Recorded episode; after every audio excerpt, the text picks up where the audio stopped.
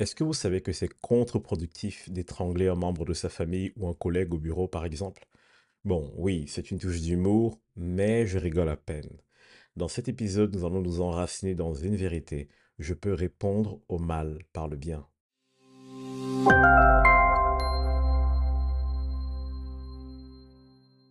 Je sais que c'est tellement facile de dire, il faut faire ci, il faut faire ça, Steve, c'est pas évident, tu sais pas par quoi je suis passé, par où je suis passé, ce que j'ai dû accepter, je peux comprendre. Mais c'est tellement important pour nous de savoir comment répondre dans un moment de conflit. Je ne dis pas qu'on va y arriver à chaque fois, je ne dis pas que tout va être parfait, mais c'est tellement important pour nous de nous poser les bonnes questions et déjà d'essayer de comprendre pourquoi est-ce que nous avons du mal à passer à autre chose quand quelqu'un nous fait souffrir. Et là, je parle de tout genre de souffrance, même aux personnes qui ont peut-être souffert toute leur enfance ou toute leur vie, de peut-être la maltraitance ou des choses comme ça, qui ont du mal à passer à autre chose ou à passer au-dessus. J'aimerais que vous puissiez analyser ce qui va suivre. L'une des premières choses qui fait que nous avons du mal à passer à autre chose, c'est le fait que nous avons besoin de fruits immédiats. Je m'explique. On aime, en tant qu'être humain, investir quelque chose ou investir dans quelque chose et voir tout de suite le fruit. Et on se dit généralement, si j'ai souffert, je veux avoir la possibilité de voir cette personne souffrir au moins autant que moi. Et donc, on veut voir la souffrance de cette personne. On veut voir le fruit du fait qu'on a été vengé. Et tant qu'on est dans cette attente, c'est comme si on a du mal à se détacher.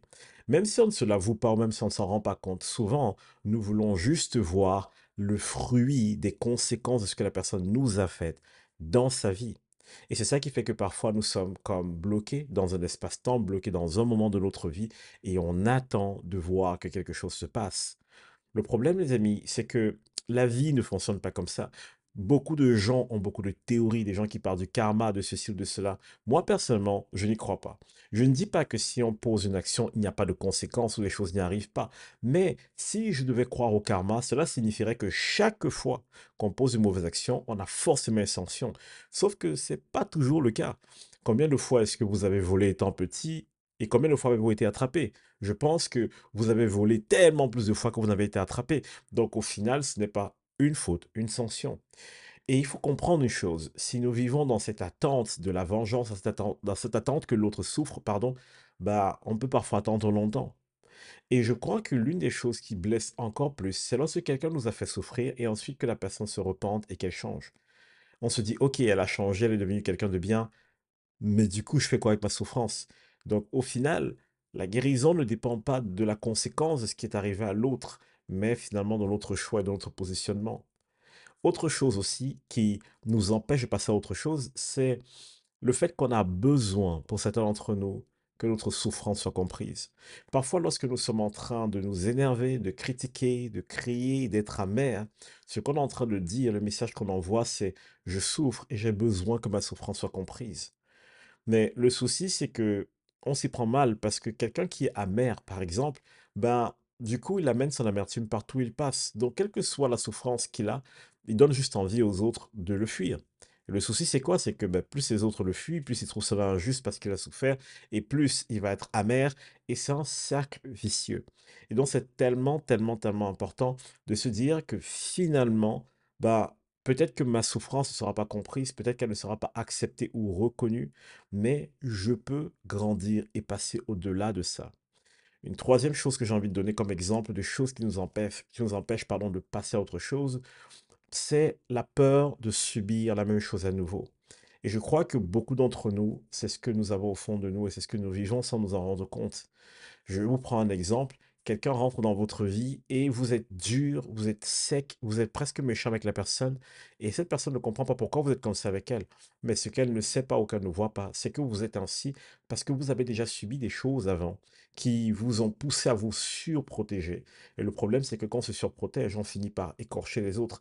En fait, regardez le cycle que cela produit. Quelqu'un me fait du mal et je suis affecté. Et à mon tour, pour me protéger, je vais mettre des barrières qui vont peut-être faire du mal à quelqu'un d'autre. Et lui, à son tour, aura besoin de faire des choses qui vont peut-être faire du mal à quelqu'un d'autre. Et vous voyez que c'est quelque chose qui peut continuer longtemps. Alors, je sais que beaucoup de personnes n'aiment pas entendre ce que je vais dire ou ne veulent pas l'entendre, mais c'est notre responsabilité de guérir. C'est pas la responsabilité de notre bourreau, c'est la nôtre. Vous devez partir du principe que peut-être personne ne comprendra ce que vous avez enduré, peut-être que vous n'aurez pas la possibilité de voir la personne en face payer pour ce qu'elle vous a fait. Vous n'aurez peut-être pas la possibilité de mettre assez de barrières pour être sûr que jamais vous ne souffririez. Mais vous devez savoir une chose, vous devez persévérer et demeurer ferme dans un désir, le désir de guérir et de vous libérer de cette pression. Donc, c'est tellement important, tellement crucial de s'asseoir et de réfléchir et de se dire comment je sors de cette situation et non plus comment est-ce que les gens vont me faire justice. Donc maintenant, quelle est la question qu'il faut se poser? La question est celle-ci, quelle est ma part de responsabilité? Vous savez, vous ne pouvez pas changer les gens, vous pouvez vous changer vous-même, mais vous ne pouvez pas changer les autres. Donc il est tellement important de vous poser la question de savoir quelle est votre part de responsabilité et finalement de vous euh, concentrer sur ce que vous devez faire et accomplir par rapport à ce que vous avez comme responsabilité. Si les autres personnes ne prennent pas leurs responsabilités, ce ne doit plus être votre problème. Ce n'est pas drôle, ce n'est pas agréable, mais ne vous concentrez pas sur ce que les autres doivent faire. J'ai déjà vu plusieurs fois dans des disputes euh, des personnes qui se prennent la tête et lorsqu'on essaie de résoudre le problème, il y a un qui dit oui mais lui il n'a pas fait ça, oui mais lui il est comme ça. Au moment où on est en train de chercher à voir la faute chez l'autre, on fuit ses propres responsabilités. On veut absolument que l'autre paye. Et à ce moment, une issue est impossible parce que ben, chacun se renvoie la balle petit à petit jusqu'à ce que quelqu'un décide finalement bah, de baisser sa garde et de choisir de guérir, de prendre sa part de responsabilité et de la porter. Donc, on doit comprendre une chose, on ne peut pas changer les gens, on ne peut pas agir sur toutes les circonstances autour de nous, on ne peut pas tout contrôler d'ailleurs, mais on peut agir sur quelque chose chez nous pour récupérer la paix que nous avons perdue. Donc, il est important pour nous de faire ceci. si vous passez par ce, que ce dont je suis en train de parler, voici ce que je vous conseille de faire. De vous positionner et de vous souvenir d'une chose. Je désire guérir envers et contre tout. Mais je sais aussi une chose, c'est que ma paix me vient non pas de la vengeance, non pas du fait que les autres m'entourent, mais ma paix me vient de la conviction de faire ce qui est juste. Parce que vous savez quoi? Je connais beaucoup de personnes qui ont voulu se venger et elles ont eu la vengeance. Mais c'est pas pour autant qu'elles ont été guéries. Mais lorsque nous comprenons au final que lorsque nous sommes concentrés pour faire ce qui est juste et que c'est seulement ça notre objectif, alors il y a une liberté qui envahit notre cœur, une forme de paix. Parce que cette paix ne dépend plus de ce que quelqu'un a fait, mais cette paix vient et dépend de la conviction que nous avons d'avoir fait ce qui était juste et droit, juste pour nous et juste pour les autres. Vous savez, il y a un truc qui est très important dans la notion de la paix, de trouver la paix, c'est de comprendre la notion du respect. Parfois, nous sommes prêts à faire des sacrifices pour les autres et on n'est pas prêt à faire ces mêmes sacrifices pour nous-mêmes. Ça veut dire que quelque part, on ne se respecte pas. Si vous êtes prêt à faire tout ce qu'il faut pour que les autres retrouvent la paix, battez-vous pour retrouver vous-même votre propre paix. Et cela signifie, faites ce qui est juste, que vous le sentiez ou pas, que vous ayez envie ou pas. Concentrez-vous sur faire ce qui est juste. Et là, j'aimerais qu'on termine ce, cet encouragement sur quelque chose de très, très, très, très important. Quel est le fruit d'imiter Christ? Et là, on va parler de Jésus et de son positionnement par rapport à toutes ces choses. Comment est-ce que Jésus répondait au mal par le bien? Regardez ce que dit Proverbe 25 à partir du verset 21, 21 et 22. Si ton ennemi a faim, donne-lui du pain à manger. S'il a soif, donne-lui de l'eau à boire, car ce sont des charbons ardents que tu amasses sur sa tête, et l'Éternel te récompensera. Vous savez quoi? C'est tellement important pour nous ici de comprendre ceci. Lorsque nous avons un ennemi, dont ne me dites pas j'en ai pas. Vous avez forcément quelqu'un qui vous a blessé dans votre vie. Et si vous avez un ennemi, le réflexe normal, ce serait de dire je veux qu'il paye. Mais ici, on nous demande de faire tout le contraire. Si ton ennemi souffre, prends soin de lui.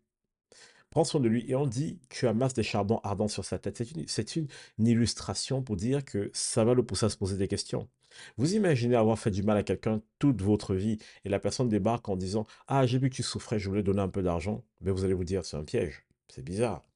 Au final, lorsque vous choisissez de répondre au mal par le bien, ce qui se passe, c'est que vous êtes en train d'amener votre ennemi à réfléchir et à raisonner.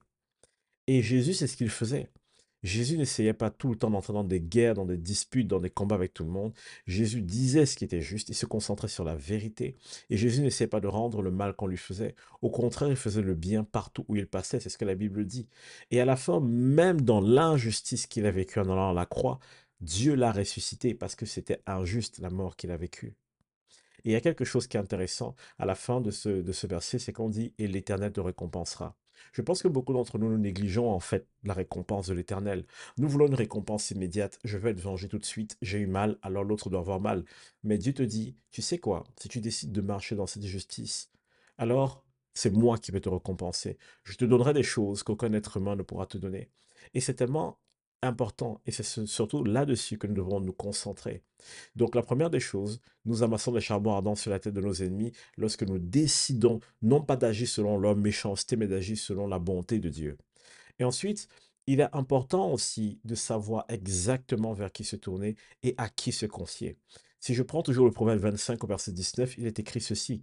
Se à un homme déloyal au jour du malheur, c'est comme se à une dent branlante ou à un pied chancelant. Une façon de dire que si quelqu'un vous a déjà montré qu'elle n'a pas d'honneur pour qui vous êtes ou pour ce que vous faites, je ne vous dis pas de vous énerver contre elle ou de la sortir de votre vie, mais au moins sachez une chose, ce n'est pas quelqu'un à qui vous pouvez vous confier. Et à ce moment, bénissez la personne, gardez votre cœur et continuez à avancer avec le Seigneur. Nul besoin d'être dans la guerre avec cette personne. Dites-vous juste, cette personne n'est pas digne de confiance, alors je ne m'appuierai pas sur elle. Et vous savez quoi? Regardez-vous aussi, parce que peut-être que vous-même, vous n'êtes pas digne de confiance, et donc changez. Prenez le temps de changer. Si vous êtes tout le temps dans un environnement où les gens s'éloignent de vous, les gens vous esquivent et tout, il sera peut-être temps de vous poser la question de savoir est-ce que vous-même, dans votre fonctionnement, vous n'êtes pas en train de blesser, vous n'êtes pas en train de créer une atmosphère qui fait que les gens aient envie de fuir? Et la dernière chose que j'ai envie de vous dire, c'est ceci. Nous, en tant qu'êtres humains, nous avons reçu un super pouvoir que nous n'utilisons pas, le pouvoir de briser des cycles négatifs. Vous savez, lorsque vous êtes chrétien et que vous décidez de marcher selon la parole de Dieu, ça va vous coûter énormément, mais la récompense est tellement plus grande et le fruit sur le moyen et le long terme sont tellement plus profonds et tellement plus grands. C'est plus grand d'avoir un fruit sur le long terme de la paix, de la joie, de la justice, plutôt que de vouloir une vengeance sur le court terme. Et vous savez quoi? Si quelqu'un vous a fait du mal et vous a blessé, vous a détruit, décidez de pardonner, non pas parce qu'elle le mérite, mais parce que vous décidez d'avancer.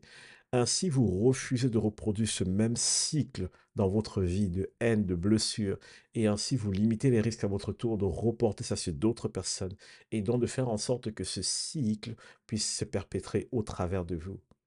Vous savez quoi?